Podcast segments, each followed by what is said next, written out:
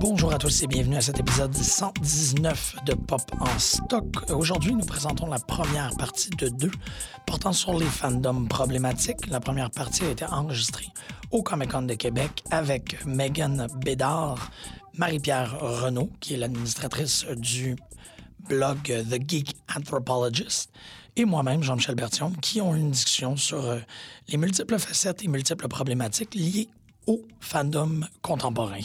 Bonne écoute et à la semaine prochaine où vous présenterons la deuxième partie enregistrée à Montréal.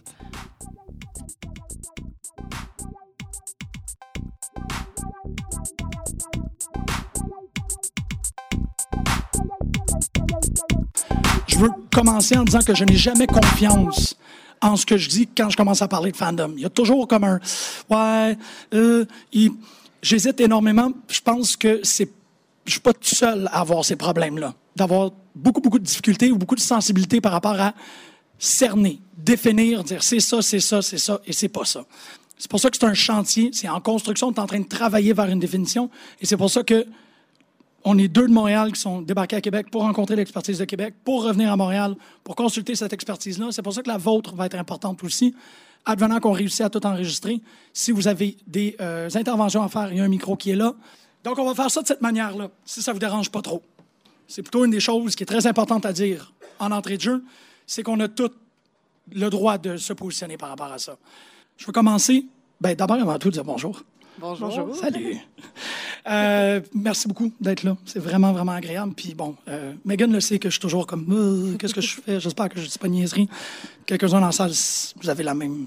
Vous me connaissez comme le gars qui a toujours peur de dire des mais il y a un truc que je voulais commencer avec, c'est une professeure à Dominican University aux États-Unis qui s'appelle Carrie Lynn D. Reinhardt, qui parle, elle, en fait, qu'est-ce qu'elle expose souvent par rapport aux problématiques. Moi, j'ai commencé à réfléchir à ça avec euh, Avengers 2 et le, quand Joss Whedon a lâché Twitter. Ça a été comme un gros, gros, gros problème pour moi parce que j'avais beaucoup de misère à comprendre comment il aurait dû agir ou est-ce que comment il a agi, c'était correct. Puis en parlant avec Carolyn, elle m'a dit on est clairement dans un cas de quelque chose qu'on appelle le fractured fandom.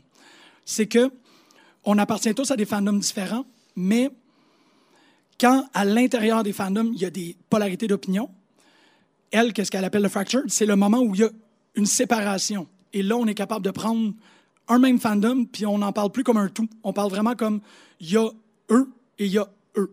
C'est irréconciliable à ce point-ci, j'ai l'impression.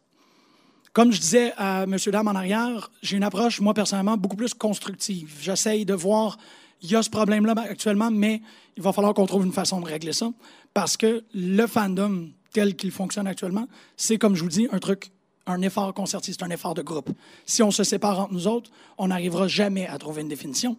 Tout ce qu'on va faire, c'est des fragmentations en groupuscules jusqu'à temps qu'il n'y ait plus véritablement de gens qui se parlent. Avec chance, je suis en train de faire ça à Québec. Vous êtes très ouverts. C'est pas la première fois que je dis ça à propos de- du Comic Con de Québec. Je trouve que c'est un Comic Con plus honnête, un Comic Con plus vif, beaucoup plus communicatif que les autres que je suis allé. C'est vraiment le fun de faire ça ici. Mais c'est pas juste moi qui parle. Je voulais commencer à parler de ce fractured fandom-là. Et je voulais voir, en termes anthropologiques, qu'est-ce qu'on ressent par rapport à ça? Parce que, bon, il faut que je le dise, Marie-Pierre est curatrice, fondatrice et en- encore participatrice, tu es encore dessus, d'une initiative qui date de 2012, qui s'appelle The Geek Anthropologist, qui est un blog de recherche anthropologique sur les fandoms. C'est ultra intéressant, même que vous êtes rendu une plateforme majoritairement anglophone. On a commencé en anglais, dans le fond, Ah. anglophone dès le début, puis on essaie de publier de plus en plus de contenu en français. Que ça, on aimerait ça être euh, bilingue, là, avoir une espèce de parité. Là. Voilà, invitation à contribuer à The Geek Anthropologist euh, si ça vous dit. C'est très intéressant parce que moi, je viens des études littéraires. Je n'ai pas ce, bagage pour être capable de traiter la sociologie et l'anthropologie.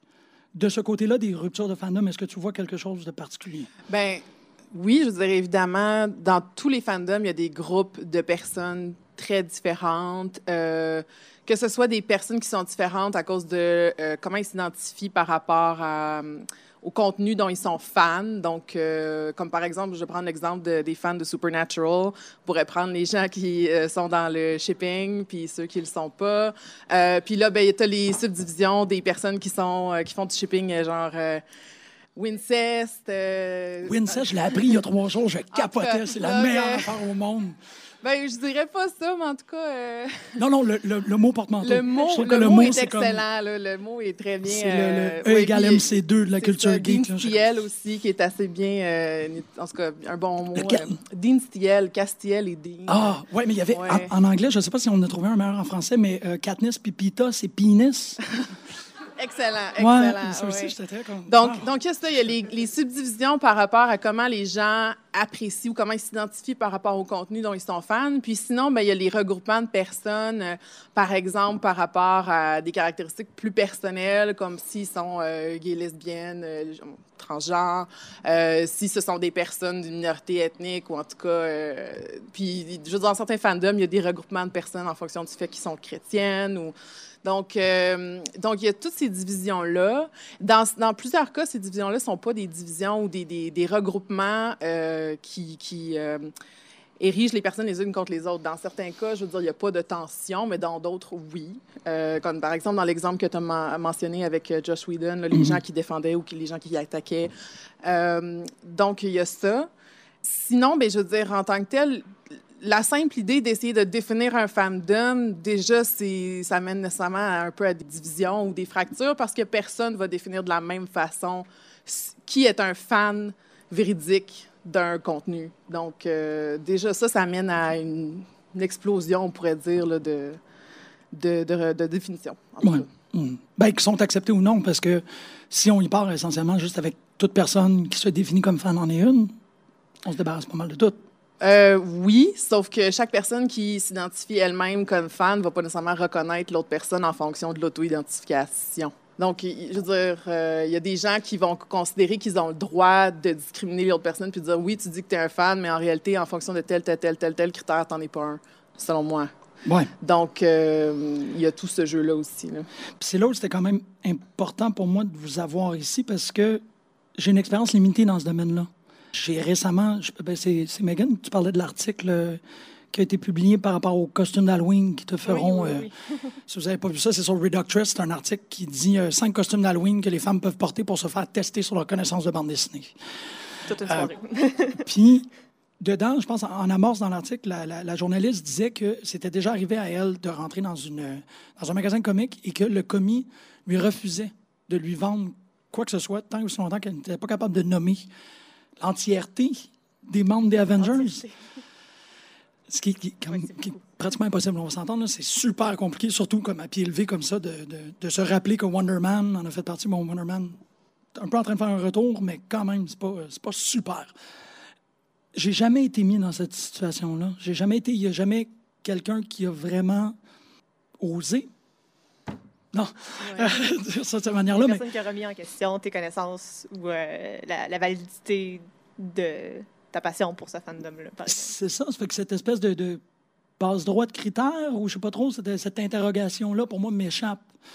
Euh, ça fait en sorte que je suis peut-être une personne qui est moins positionnée pour en parler, parce que j'ai jamais été défavorablement. euh, Oui. Ben, écoute, ça m'est pas arrivé non plus. Mais. yes!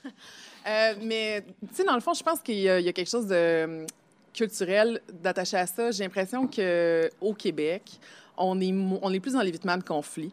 On, est, on a moins tendance à attaquer les gens. euh, on, évite. euh, oui, on va débattre, on va argumenter, on va parler, mais on essaie d'éviter la chicane. hein. C'est comme pas de chicane dans ma cabane. Tandis que si on lit les expériences de, de gens qui partent dans des Comic-Con ou qui vont dans des bandes dessinées, mettons, exemple aux États-Unis ou euh, en France ou ailleurs dans le monde, ben eux, dans certains cas, vont vivre ces expériences-là où ils se font questionner, se font carrément dire qu'ils sont des, des fakes, peu importe. Puis, ben il y a aussi, je pense, ça arrive je crois, majoritairement des femmes. C'est ce que moi, je pense voir avec tous les, contenus que j'analyse, les, recherches que j'ai faites, euh, les, anecdotes, en tout cas, les, témoignages que je consulte, c'est majoritairement des femmes.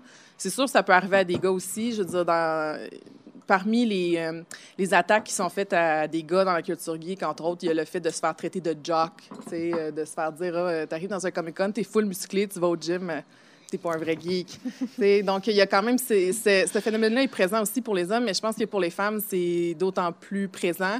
Puis, tout, je veux dire, ne serait-ce que tout le fake geek girl debate, là, ça s'appelle pas le fake geek girl debate pour rien. C'est c'est centré sur les femmes, c'est des attaques faites aux femmes majoritairement. Puis, c'est vraiment intéressant parce que, je veux dire, dans certains des. euh, des articles ou en tout cas certaines des attaques qui ont été faites dans le cadre de, de, ce, de tout, euh, tout ce débat-là.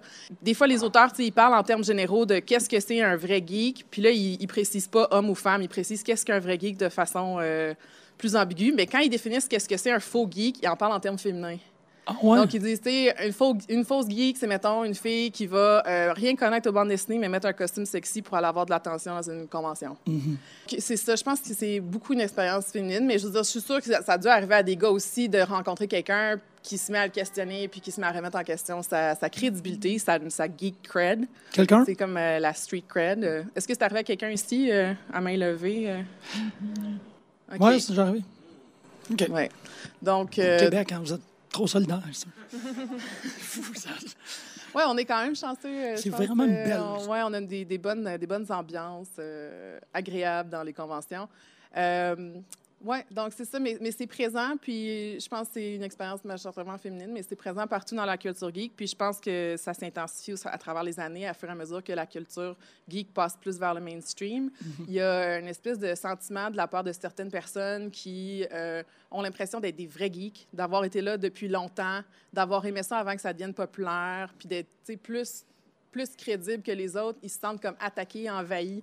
Euh, des fois, ils en parlent en termes d'invasion aux portes, là, euh, aux barrières de la culture. là, puis ils sont comme, on se fait envahir par des flots de, de femmes, puis de transgenres, puis de, de jocks. puis, euh, donc, il y, a- il y a comme une réaction un peu hostile à tout ce qui semble être une, une personne nouvellement intégrée dans la culture geek, ou qui semble déroger un peu du, euh, stéréotype du geek authentique, on pourrait dire. là.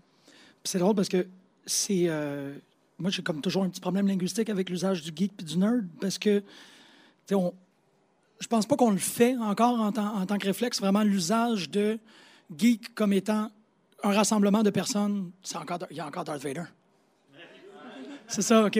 C'était, à Québec la dernière fois. C'était-tu à Québec la dernière fois? Oui, c'était à Québec, je m'en rappelle, ouais. Il y a toujours Darth Vader qui vient, qui passe. Je suis comme, OK, on va le laisser tranquille, lui. Parce que... Euh, mais on va aussi y aller pour le. Pour le, le- Monsieur. Bonjour. Ah, bonjour. Euh, aussi, je pense qu'il y a un fait qu'en tant que tel, la culture geek, avant, on considérait que c'était l'entièreté d'une personnalité, mais en même temps, quand il y a des nouvelles personnes qui commencent à s'en venir, là, on réalise que ça peut être juste euh, des passions, quelque chose qui peuvent ajouter à ça plutôt que d'être carrément une personnalité en tant que telle. Donc, je pense que c'est quelque chose qui joue beaucoup aussi là-dedans. c'est que c'est, ça, ça devient plus une remise en question de l'essence de qu'est-ce qu'on est. Oui, non, c'est très bien, mais c'est pas par rapport à ce que tu dis, c'est vraiment par rapport à l'usage du mot geek, l'usage du mot nerd. Le geek, pour moi, c'est vraiment quelqu'un qui a, c'est comme ça que je l'enseigne, c'est toute cette idée-là de changer l'attention de la personne à l'objet. Fait que c'est vraiment de, de pouvoir tous être en groupe, puis de regarder le pichet, là, je prends le pichet parce qu'il est là, là, mais tu sais, de regarder n'importe quelle figure, puis dire, on est tous investis en train de regarder ça. Puis on est tous en train de dire, ça, ça me rappelle ça, moi, je le vois de cette manière-là. Là, je concède que c'est un peu ridicule. Mais, euh, tu sais, même, je sais qu'il y a un débat par rapport au dessin d'Olivier sur, euh, sur la, pour la- la- l'affiche, pardonnez-moi, du Comic-Con. Ben, être geek, c'est de tout être au- autour, en train de le regarder, puis de dire, OK, ben moi, il y a ça, il y a ça, il y a ça, moi, ça, ça me fait penser à ça. Et d'avoir une chaîne de communication. C'est là où, pour moi, le terme geek est très, très, très euh, constructif. On est tous en train de regarder quelque chose en unisson. Là où nerd, pour moi, est plus péjoratif, parce que le nerd, à mon avis encore, c'est quelque chose qui va dans la pratique du gatekeeping. C'est quelqu'un qui va dans la pratique du, de ne pas nommer les choses telles qu'elles sont. C'est comme, par exemple, le fake geek girl, c'est des, des phénomènes qui prennent des noms autres que qu'est-ce qu'ils sont en train de dire. Je me rappelle avoir eu cette conversation-là avec Maxime, qui me disait que dès qu'on est en train de faire de l'exclusion dans, dans le contexte geek, on y invente un mot pour être capable de ne pas vraiment dire ce que c'est. Fait que tu n'es pas en train de dire que c'est l'usage du sexisme ou de l'usage du racisme. Tu es vraiment en train d'utiliser un autre épithète pour dire non, non, non, le- mon débat est exclu ou inclus ou trop gros ou trop petit pour être dans celui-là. Je trouve ça très intéressant parce que pour moi, ça, ça vient tout du registre du nerd. Puis ça vient probablement de l'usage que mon ami Greg en faisait. J'ai un ami qui s'appelle Grégory qui va appeler n'importe qui des nerds dès qu'il y a la volonté de, de mettre quelqu'un à l'extérieur. Donc, c'est dans la façon que moi je m'en sens, quelqu'un qui dirait que tu es une fake geek, c'est pas du geek, c'est du nerd, parce que tu veux repousser. Le geek inclut. Je sais pas si c'est Pour, euh, fonctionnel. pour revenir à ton intervention, il y a aussi le fait que Euh, étant jeune, on s'est souvent fait stigmatiser justement parce qu'on est parce qu'on aimait des trucs de culture pop, qu'on était des nerds, ou peu importe des dorks ou euh, peu importe les noms qu'on qu'on a pu qu'on a pu nous apposer. Puis ça devient aussi un peu une partie de notre personnalité ou de notre affirmation identitaire. On se dit ah ben si moi j'aime les jeux vidéo ou j'aime les, les animés, ben je suis geek, je suis nerd ou je suis ça. Fait que le fait que c'est devenu vraiment plus mainstream, il y a, il y a- il y a- il y a le fait qu'il y a des gens qui font juste aimer les films de Marvel, par exemple, puis on a l'impression que ça nous enlève quelque chose de, de notre, notre identité. Mais c'est ça le sentiment qu'on sent, puis c'est aussi ça qui peut mener à, à l'exclusion. On essaie de s'affirmer en tant que geek, mais ça fait que on a tendance à rejeter des gens qu'on Mm. n'accepte pas dans nos cercles. Ça, c'est le, le sentiment Ouais. problématique. Ben, je pense que quand on se définit, on se définit toujours contre quelqu'un. Ou plutôt, on se définit toujours comme n'étant pas quelqu'un d'autre. Dans le fond, on va se définir en fonction de qu'est-ce qui est différent chez nous de chez l'autre. Donc, il y, a, ça aussi dans, la dynamique d'exclusion, c'est qu'on se dit, ben nous, en tant que geek, euh, voici ce qu'on est, donc nécessairement ceux qui ne le sont pas, voici leurs caractéristiques. Donc, ça, c'est des critères d'exclusion aussi. Je trouvais ça intéressant ce que tu disais sur les nerds et les geeks, parce que moi, j'ai comme une autre vision de ça, dans le fond. euh, puis, tu sais, dans le fond, moi, ce que je vois, c'est les multiples définitions de geek et de nerd. Puis, j'en prends pas nécessairement une comme étant la bonne. Moi, ce que je vois, c'est que ces définitions-là sont toujours en changement à travers le temps, à travers les personnes, à travers les milieux aussi. Ils n'ont jamais la même définition. C'est toujours fluide, c'est toujours flexible. Mais je trouve ça vraiment intéressant ce que tu dis sur le nerd exclu, le geek inclus, parce que je vois tellement de monde qui se disent geek, mais qui exclut beaucoup de monde comme ne l'étant pas. Donc, je trouve ça. euh, je sais pas, je sais pas si je le définirais, je le définirais comme ça. Moi, exemple, si je prends nerd, ce que je vois par rapport au concept de nerd, c'est que, mettons, le concept de geek avec le passage de la culture geek au mainstream est devenu plus in. Tu sais, Aujourd'hui, tu peux dire, ah, moi, je suis geek. Puis c'est- c'est comme cool, tu sais, c'est devenu euh, hot. tu sais, euh, Il y, a- il y a plein de, de- de choses Ben, Il qui y a sont plein de devenues cool. chaînes de vêtements qui euh, font C'est des ça, t-shirts. c'est qui devenu cool d'être geek. En tout cas, bon, pour beaucoup d'entre nous, euh, c'est- on s'affirme fièrement geek. Tandis que nerd, il y a encore beaucoup de, caractéristiques péjoratives associées à ça. Tu sais, on va encore percevoir, percevoir les nerds comme étant euh, inaptes socialement ou, obsédés d'une thématique. Ils vont tout connaître là-dessus, mais ils vont pas nécessairement euh, créer quelque chose. Tu sais, souvent, les gens vont dire, Ah, les geeks, nous, on crée des choses. Tu sais, on va faire du cosplay, on va cré- recréer des objets, des armures, on va faire des, fanfictions, des, des BD, on, on va construire quelque chose avec ça, tandis que le nerd est défini encore de façon péjorative. Puis ça, j'en parle pas comme, pour clarifier, j'en parle pas comme étant ma définition, c'est un peu ce que je vois comme les tendances. Je vois que la tendance, c'est encore que le nerd est, est- est perçu de manière très péjorative. Euh, puis encore là, ça varie beaucoup, comme je dis. Ben, ça, c'est peut-être moi qui est pernicieux par rapport à ça, parce que je préfère scinder dans le milieu puis prendre tout le comportement positif puis le reléguer au terme qui est déjà vu correctement, puis prendre un terme, comme tu dis, qui est déjà mal, qui, est probla- qui a déjà des problématiques qui sont liées dessus, puis dire, OK, ben si on est capable de vraiment couper la pomme en deux puis de mettre, tu sais, comme, C'est comme pomme si un le peu fond- noire, là, mais tu coupes, puis là, tu fais, OK, y la C'est comme si, dans le fond, ton, ton- ta perspective d'universitaire et, et, et se mélange à ton activisme de membre de la culture geek parce que tu observes d'un côté, puis d'autre côté, tu voudrais changer quelque chose. Tu, voudrais que, en tant que geek, on s'affirme comme Ben, Je ne sais pas si c'est une caractéristique geek de vouloir le changement. Clairement, c'est pas tout le monde dans la culture geek qui veut du changement. Euh, Il y a beaucoup de résistance très forte au changement. Donc, la question, ce serait de voir un peu, est-ce qu'il y aurait moyen même de se poser la question puis d'essayer d'y répondre sur euh, c'est quoi les proportions de geeks qui sont ouverts au changement, qui demandent un changement dans la culture geek? Comment tu cernes la culture geek? Comment est-ce que tu peux définir c'est quoi ta population? C'est très dur de, voir un peu c'est quoi même les tendances par rapport à ça.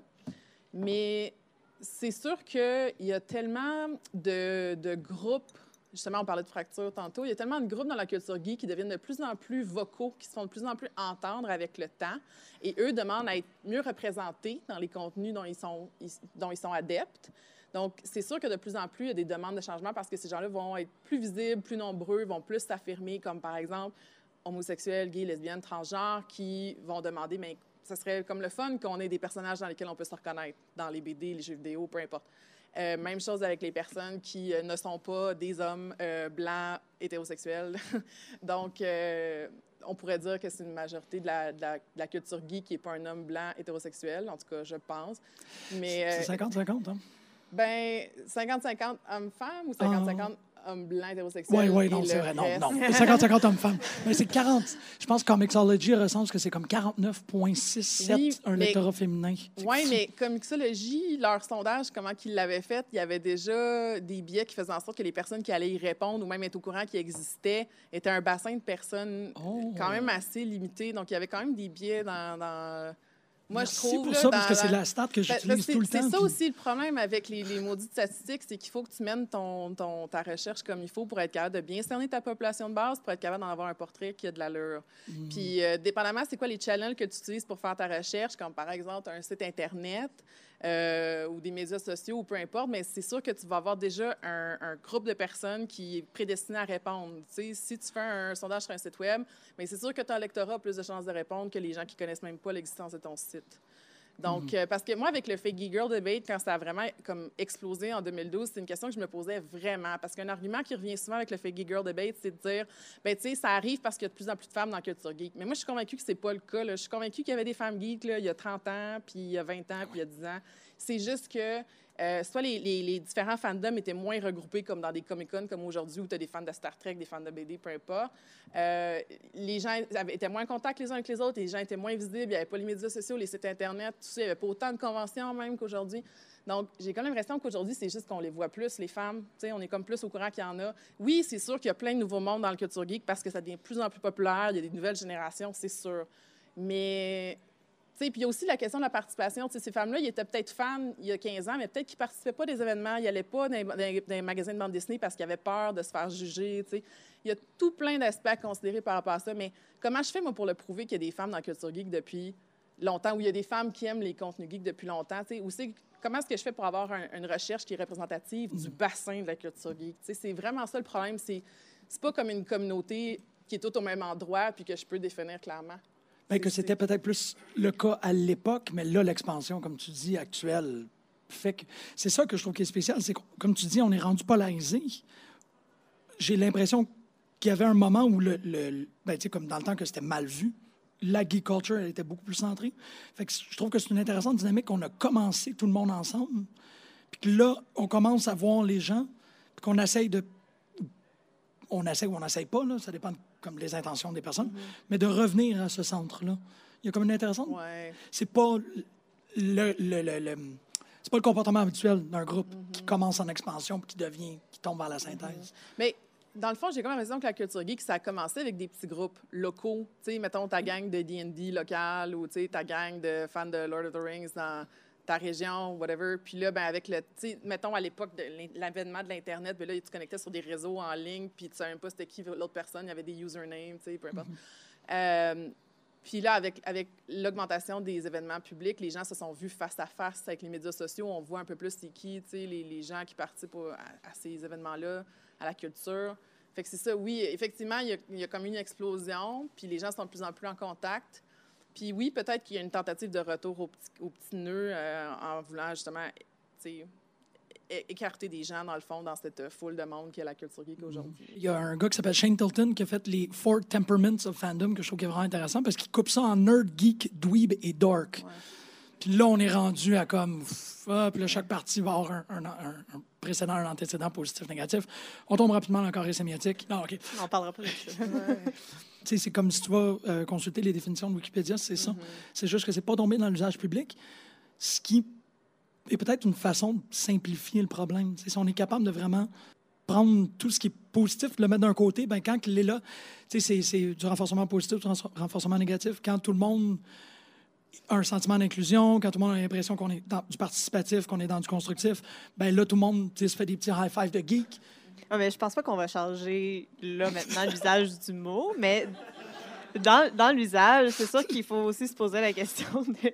Il faut se poser la question de euh, qu'est-ce qu'est-ce qui se passe? Est-ce qu'on a un comportement problématique qui fait qu'on rejette des gens juste à cause de leurs intérêts ou. Ben- C'est- peu importe si on se revendique geek, nerd ou whatever, mais. Mais pour moi, d'être. C'est ça, puis ça, ça aussi, c'est une question qui est intéressante parce que euh, il y a des initiatives comme Your Fave is Problematic où les gens, euh, tu sais, c'est ça, ça s'annonçait comme des grands, grands fans de, de Avengers 2, mais là, il y a quelqu'un qui peut arriver à côté et dire Ouais, mais tu vois qu'est-ce qui est en train de se passer avec, euh, avec Black Widow, par exemple. Là, les gens sont comme, Huh.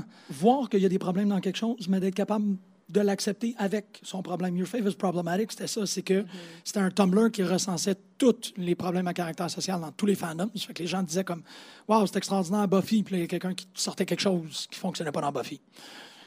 Mais que l'acceptation, ça existe, c'est là, c'est présent, et on peut rien y changer, mais on peut le voir. On est capable Ouais. de voir le problème. C'est ça, l'idée des geeks, c'est pas d'être un paladin, là. C'est assez compliqué d'être un paladin. Non, ça, c'est les fanboys et les fangirls. Ça, c'est autre chose. c'est une blague. Mais ça, c'est.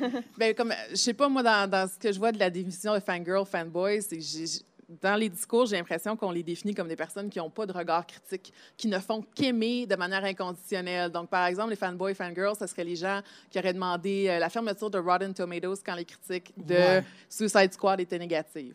Donc, C'est des nerds, ça. ça, ce serait comme une définition de fangirl, fanboy. Ouais. c'est des nerds.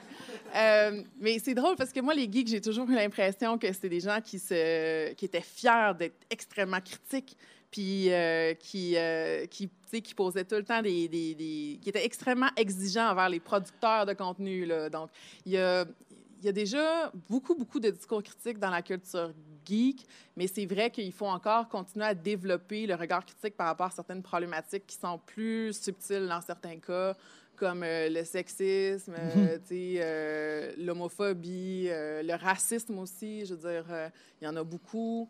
Donc, euh, c'est sûr qu'il faut continuer à développer ce regard critique-là, puis aussi être capable d'avoir ces discussions-là de manière euh, civile et constructive. C'est ça, c'est de ne pas nier en bloc, ni de ne pas s'exclure en bloc. Exclure est un gros mot, là, ici. Mais euh, parce que il y a, dans la pratique, ou dans, dans les, dans les, les pratiques geeks, il y a la, la fanfiction et il y a le cosplay, qui sont essentiellement des pratiques qui sont développées comme palliatifs à ces problèmes-là.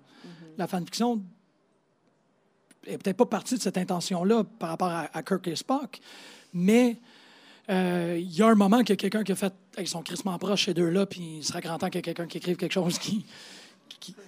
Fait que de l'identifier, oui, mais de l'identifier, pour moi, ça, ça nous encourage à vouloir la réparer. C'est ben, Ben, ça, ouvre un- ça ouvre une discussion. Ouais, Déjà, d'être capable de nommer un problème, ça peut ouvrir place à une discussion. Donc, euh, c'est la première étape, je pense, qui est essentielle. Donc, euh, avec, comme tu disais, Your Favorite Favorite, ça ouvre déjà une discussion sur euh, des problèmes. Mais c'est l'essentiel aussi d'ouvrir une discussion parce qu'il y a un peu, il y a deux pôles qu'on pourrait qualifier de critiques parce que tu disais, les, les geeks sont très exigeants pour les producteurs de contenu, mais il y a des gens qui sont très exigeants par rapport au canon. Donc, il ne faut pas que le canon change, il ne faut pas qu'il y ait Ouais. de changement. Puis, il y en a d'autres qui sont très, très exigeants par rapport justement au sexisme, au racisme, et qui veulent que tout change. Donc, Ouais. D'un côté et de l'autre, c'est vraiment irréconciliable, mais il faudrait essayer Ouais. de se rejoindre dans le milieu et justement d'avoir cette discussion-là. au- Oui, puis c'est intéressant parce que, par- comme, par exemple, moi, je serais vraiment en faveur qu'on qu'on ait plus de, de personnages féminins, de premiers personnages féminins, une plus grande variété de personnalités féminines aussi dans tous les contenus geeks. Sauf que quand tu me parles de, de faire en sorte que le prochain docteur, ce soit une femme, je sais pas pourquoi, je suis comme, Hmm, je suis pas sûre. Donc, il y a ça aussi, c'est qu'on a des habitudes, on est attaché à des, des, des, des choses dans nos contenus, puis des des tropes ou euh, des types de relations avec les personnages qu'on aime, puis on a comme peur du changement parce qu'on aime tellement ça. Donc, euh, ouais, c'est ce qui est difficile. En même temps, on aimerait le changement. On aimerait le changement. On, on sait que ça On est serait essentiel. mais pas le docteur. Mais pas le docteur. Ah, peut-être. peut-être, le docteur. Pe- tu sais, ça- mais mais il faudrait vraiment que ce soit une bonne docteur.